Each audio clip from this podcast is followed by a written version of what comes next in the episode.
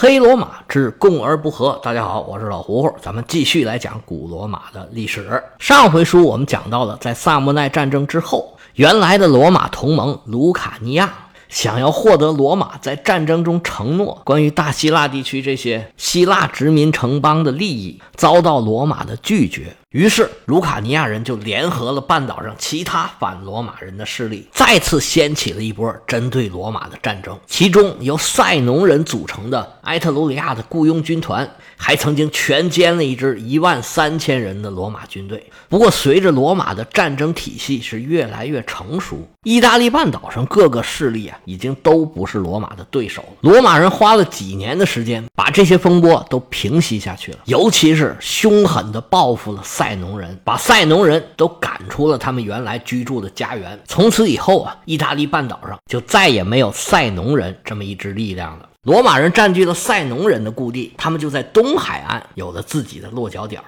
而随着内陆的问题逐渐的解决，罗马的眼光也逐渐放到了海上。罗马其实不是不知道海军很重要，之前因为没有制海权，他们没少吃希腊人和埃特鲁里亚人的亏。原来没有发展海军呢，那当然是因为种种条件的限制。现在罗马在半岛内陆的霸权基本上都已经达成了，那放在海军上的力量自然就越来越多了。而在东海岸有一个塞农人原来的港口，那自然是罗马人发展海军的一个契机。而罗马人在陆地上不断扩张，更加上他们的军舰在东西海岸之间来回穿梭，就让一些人呢这心里感觉越来越别扭。这些人是什么人呢？那就是塔兰托人。其实塔兰托人跟罗马人呢，无论如何也很难成为盟友，他们利益冲突的地方太多了。但是在全意大利都在反对罗马的时候，塔兰托总是因为各种各样的原因，就一直没插上手。这个事儿啊，说到底还是塔兰托觉得不太重要，他不重视这个事儿。他们从传统上都还是一个沿海的城邦，总是觉得路上的事儿似乎跟自己没什么关系。虽然罗马在路上步步紧逼，他们也感觉到了压力，但是还是没有海上的这个冲击来的直观。自从公元前三百零四年，塔兰托跟罗马签了合约之后，他就一直跟罗马没有开过战。而罗马从西海岸到东海岸的舰队，这时候正好就停泊在了塔兰托。塔兰托人一看见罗马的大军舰，当时就炸毛了。其实他们的反应自有他们的道理，因为以前罗马曾经跟塔兰托签过协定，说罗马的军队是不能到这个水域来的。罗马的军舰开过来还停在塔兰托的港口，这属于违约行为。但是这个时候，你如果说让罗马按着多年前签订的条约来行事啊，罗马自然也就不会理你，因为形势发生变化了嘛。当时罗马的势力范围就局限在自己的这个周边，你限制它航行的范围啊，罗马自然也就不在乎。但是现在罗马随着他的连战连胜，这个势力范围啊已经是不可同日而语，而且呢，他在东海岸，也就是亚德里亚海那边拥有了港口。让罗马在海上有了新的想法，正是这种新的想法让塔兰托人是不寒而栗。而罗马军舰往这一停，那就更让塔兰托人受到巨大的刺激。这个时候啊，塔兰托的元老院里关于怎么对待罗马人就展开了激烈的辩论。结果反罗马派一通慷慨激昂的演说，立刻就引起了群情激愤。尤其他们还提起了多年前的那个合约。按照合约来说，这罗马人是百分之百是违约呀。塔兰托人是越说越生气。最后啊，塔兰托的群众都聚集起来，在家里抄了家伙事儿，纷纷涌向罗马人的军舰。罗马人在船上猝不及防啊，不知道什么情况啊。很多人还没来得及反应，就被缴械了。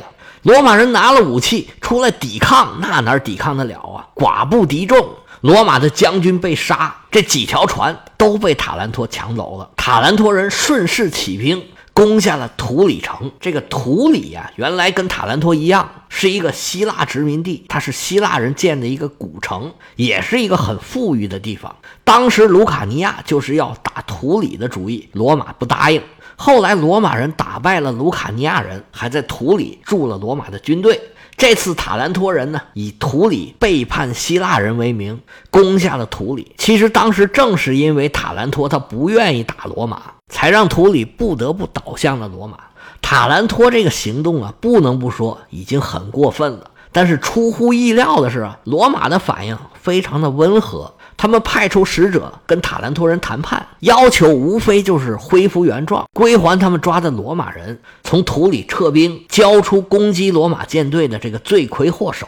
对于塔兰托这么激烈的举动啊，罗马这个要求说老实话确实不算高，而且为了让自己的使团呢，这个说话有分量，罗马人还派出了一支军队。从罗马出发往南行进，按理说像塔兰托这种以商业立国的地方啊，他必然是不爱打仗的。但是这次罗马人可没想到，塔兰托人是对罗马人提出的条件不理不睬。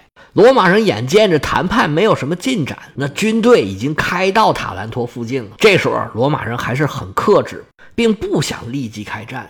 他们就在塔兰托周边的这些农村去烧烧房子，抢抢东西，并没有进攻塔兰托城。不过塔兰托这个时候已经是吃了秤砣铁了心要跟罗马死磕这么一回了。其实这也对，他们其实是看到了最后的结果了，跟罗马呀早晚都要打，而罗马越来越强，晚打不如早打。其实罗马当时这么克制也是这个原因，但实际上呢，他们动手还是晚了。如果他们当时啊。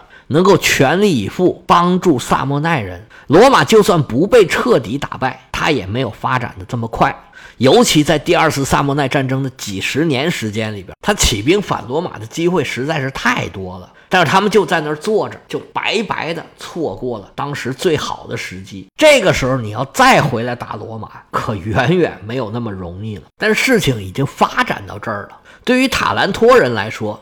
他们为什么有底气去跟罗马人叫板呢？那还不是因为他们找到了一个他们认为比罗马人更强大的靠山，那就是咱们即将出场的这位主角，叫做皮洛士。塔兰托人跟皮洛士勾勾搭搭也不是一天两天了。皮洛士这个时候已经四十多岁了，他会打仗这个事儿啊，早已经是名满天下。也有很多人说他就是下一个亚历山大。他自己当然也愿意建功立业，但是苦于伊比鲁斯啊，整体的经济也不发达，人口也不多，而东部的托勒密王朝和塞琉古王朝啊，都比他强大，他也打不过。他也曾经一度带着马其顿的军团，当然了，还加上手下自己从伊比鲁斯带来的军队，跟这些基业者在马其顿和希腊争雄。但是马其顿军团呢？每每遇到真正的马其顿人率领的马其顿军团，他的手下就不愿意跟他们打。所以在继业者战争的最后一个阶段，皮洛士在伊比鲁斯待的是很憋屈的。他有点高不成低不就的意思，空有一个能打仗的名声，但实际上他打的漂亮的大胜仗啊，其实也并不多。而这个时候，罗马在意大利半岛上的所作所为，他肯定是早有耳闻呢。皮洛士也在盘算。这个东边咱们打不了，西边的意大利半岛是不是更适合我呢？而这个时候正好是罗马跟塔兰托呀关系逐步激化的这么一个过程。实际上，对塔兰托人来说呀，这是一个两难的选择：你到底是服从罗马的霸权，还是服从一个来自希腊的暴政？其实啊，皮洛士只能勉勉强强算一个希腊人。伊比鲁斯进入希腊的这个文化圈啊。其实还是马其顿给他们拉进去的，但是不管怎么说吧，希腊人总算觉得他们是同胞，而罗马人呢是蛮族。不过罗马的进攻并不凶猛，而他们联络这个皮洛士，皮洛士的态度啊是不冷不热。其实他并不是不想来，这个态度毫无疑问，他是想要吊起来卖，想要取得更好的要价。这么一来呀，塔兰托国内就更乱了。这时候呢，塔兰托是民主制。在公民大会啊、元老院呐，各个派系都吵的是不亦乐乎。有人说，罗马呀，虽然现在攻的不急，但是罗马人一旦跟我们签了约，我们要服从他的领导啊，他就必然会在我们国内反攻倒算，报复那些曾经反抗过罗马的人。罗马这小心眼儿啊，我们都知道。他的反对派就说，罗马是小心眼儿啊，这个皮罗是更小心眼儿。我们要是跟了罗马呀，最起码平常还是我们自己人说了算。如果皮洛士要是来了，他肯定是大搞独裁。我们现在这厂子里的人就没这么痛快了。大家还在这商量着呢，忽然就听见门口啊有一阵音乐的声音。大家定睛一看，嘿，门口出现俩人一个男的，一个女的，都是江湖艺人的打扮。这男的呀，头戴着花环，手持着火炬，就跟喝醉了似的，一步三摇的走进了会场。而旁边跟着一个女的，手里拿个笛子，放在嘴上正吹呢。噔噔个里个噔，里个里个噔，噔个噔个噔，噔个噔噔里个噔。大家一看这男的呀，哎，原来认识，是塔兰托的一个贵族，名字叫做麦东。大家一看，这也闹不明白，他是要闹哪出啊？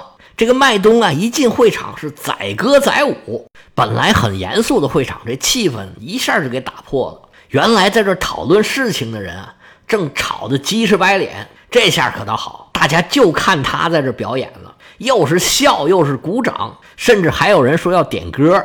麦东是围着这会场闹了一圈最后啊，就站在了会场的中央，跟大伙说：“说我们塔兰托的老百姓，你们大家好啊！你们歌啊点的非常好，但是我就是不会唱。你们觉得刚才这一出可乐不可乐呀？”下边纷纷说：“可乐呀！”麦东说：“可乐就好，那咱们抓紧时间呢，好好的享受享受。如果皮洛士来了，你们就再也没有这种开心的时候了。”他到这儿啊，你们各位啊，想笑也笑不出来了。这话一出啊，整个会场顿时是鸦雀无声。看来这个表演还是有出其不意的效果。但是很快呀，大家就都明白过味儿来了。你说是皮洛士来了，我们没好日子过；这罗马人来了，我们不是更惨吗？这皮洛士好歹还算个希腊人，罗马人可是我们眼中的蛮族啊！让蛮族把我们给征服了，这多丢人呢！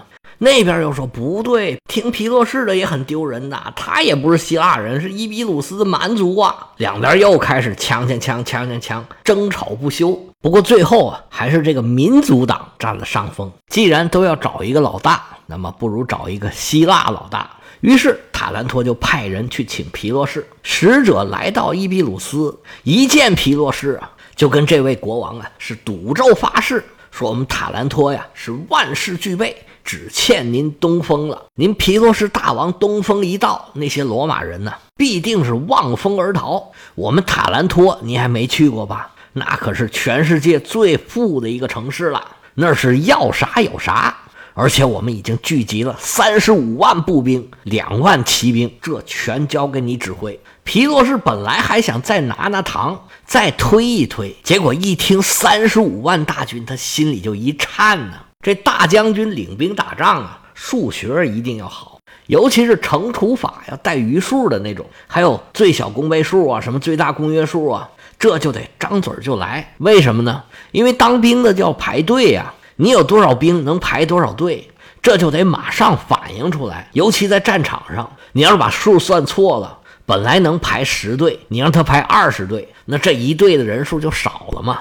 那这么一顶牛，你就顶不过人家嘛。所以，中国古代的算术里头啊，这个领兵排队是一个很重要的类目。所谓韩信点兵，其实说的就是一道数学题。说韩信当时带一千五百名士兵打仗，战死大概有三分之一，但是具体还剩多少人他不知道。于是呢，韩信就让战士呢。站出三排，那多出两人，那又让站五排，多出四个人，又让站七排，他多出三个人。韩信马上就算出来了啊，还剩一千零四。这个事儿肯定不是真的，但是这个题肯定是真的。跟韩信点兵一起说的呢，往往还有另外一个成语，就是多多益善。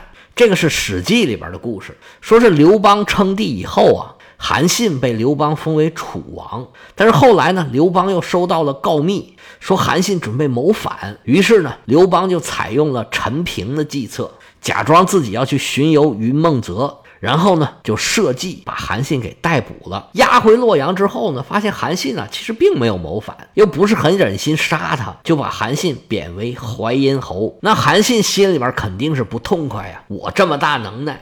立了这么大的功，你把我封王之后还给拽下来了。但是韩信也没什么办法。那刘邦呢，也知道他不痛快，那就时不时呢把韩信请到宫里面闲聊。刘邦就说：“信子，你看这么多年以来，这天下都已经打下来了，你可是大帅呀！你说一说，咱们满朝文武，别说文武了，咱们满朝的大将，谁都有什么能耐？”哎，我这话一出，该有人该挑毛病了。说呀，以前的人要叫字，对吧？这才是有礼貌，直呼其名啊，算骂人。但是韩信呢，他不一样，因为韩信他没有字，《史记》《汉书》里面都没有提到韩信的字。有一种推测呢，是说啊，韩信出身太低贱了，而且呢，父母死的早，就还没来得及给他起字呢，所以韩信这一辈子也没有字。后人呢，有人说韩信字叫仲言，这个没有什么根据，大概就是因为他这个“信”字儿从这儿推出来这么一个字，而且刘邦都是皇帝了，跟自己老战友叫个名字也问题不大。于是韩信就跟刘邦啊是一一点评了各个大将，当然了，这些人自然也不在韩信的眼里了。刘邦这么一听啊，就乐了，说：“依将军你来看。”寡人我能带多少人马？韩信说：“陛下，您可能耐大了。依我看呢，您能带十万人马。”刘邦说：“既然我能带十万人马，那将军你能带多少呢？”于是韩信就说出了那句成语：“韩信曰：‘臣多多而益善耳。’于是就有了这个成语‘多多益善’，就是我越多越好，多少兵我都能带。”那刘邦说：“你这么大能耐，多少兵都能带。”你怎么被我给逮住了呢？韩信一听，机灵一下，知道自己说错话了，赶紧往回找吧，说：“哎呀，陛下您呐，带的兵虽然只有十万，但是你可以领将啊。像我们这些大将军，谁不对您俯首帖耳啊？虽然这着吧的也不错，但是呢，这个话一出口啊，其实就很难挽回了。结果最后，韩信还是死在了吕后的手里。刘邦虽然没有亲自杀他。但是他在这里啊是脱不了干系。为啥说这个话呢？因为皮洛士就觉得自己啊是多多益善，他对自己的军事才能无比的自信。这一听三十七万人马，我天哪，这天下不就都是我的了吗？亚历山大东征的时候不过就是三万五万，借者战争人数最多的会战，他一方也不过就是十万上下。这我要是有三十五万人马，那我不只是亚历山大呀。我压哪儿哪儿不大呀？于是皮洛士啊就跟对方的使者谈好了条件，答应去帮着塔兰托作战。这边谈好条件，皮洛士赶紧找来自己的军师，其实是主要的幕僚，叫顾问也行。这位顾问呢，名叫基尼亚斯，也有把他译成齐纳斯的。这位先生啊，是个色萨利人，他曾经在雅典学习。他的老师呢，名叫德摩斯提尼，是当时雅典反马其顿的先锋。他写书骂那个腓力二世，都已经写成了范式了。他写了一系列的反腓力词。日后啊，在凯撒死了以后，当时的演讲大师西塞罗也写了一些反独裁的演讲词，也起名叫反菲利词。这位基尼亚斯是位高人呢，在皮洛士身边出谋划策，皮洛士对他是言听计从。皮洛士就问他。说先生，您看我去意大利怎么样？这位先生就告诉皮洛士啊，说你呀，既然已经答应人家了，你就别问我了。皮洛士说，哎，你还怎么跟我打哑谜呢？您到底是怎么看我将来在意大利的前景呢？基尼亚斯说呀，我看悬，这罗马人可不好打呀。而且呢，我请问大王，您要是打赢了，下一步准备怎么做呢？这一问呢，还真把皮洛士给问懵了。皮洛士想了一会儿，说，那我就占领意大利呀。基尼亚斯说，那再以后呢？皮洛士说，哦，我知道你什么意思了。等我说到最后统一天下的时候，你就会问我。你再以后呢，我就会说享受生活，然后你就会说啊，咱们现在不就在享受生活吗？但是先生，那不一样啊，我都答应人家了，这我就准备去意大利指挥那三十五万军队了啊，不对，三十七万，还有两万骑兵呢。先生长叹一口气说：“哎，你都已经定下来了，又何必问我呢？”皮罗士准备出发帮塔兰托打仗。要知道他们进展如何，咱们还得且听下回例行宣传。有喜欢西方历史的朋友，可以加老胡胡的个人微信：乐奥老和胡和胡 y y i s，老胡胡的全拼，业余历史的简拼。喜欢我的书啊，麻烦您关注订阅，还得给我点个赞。咱们下回接着说。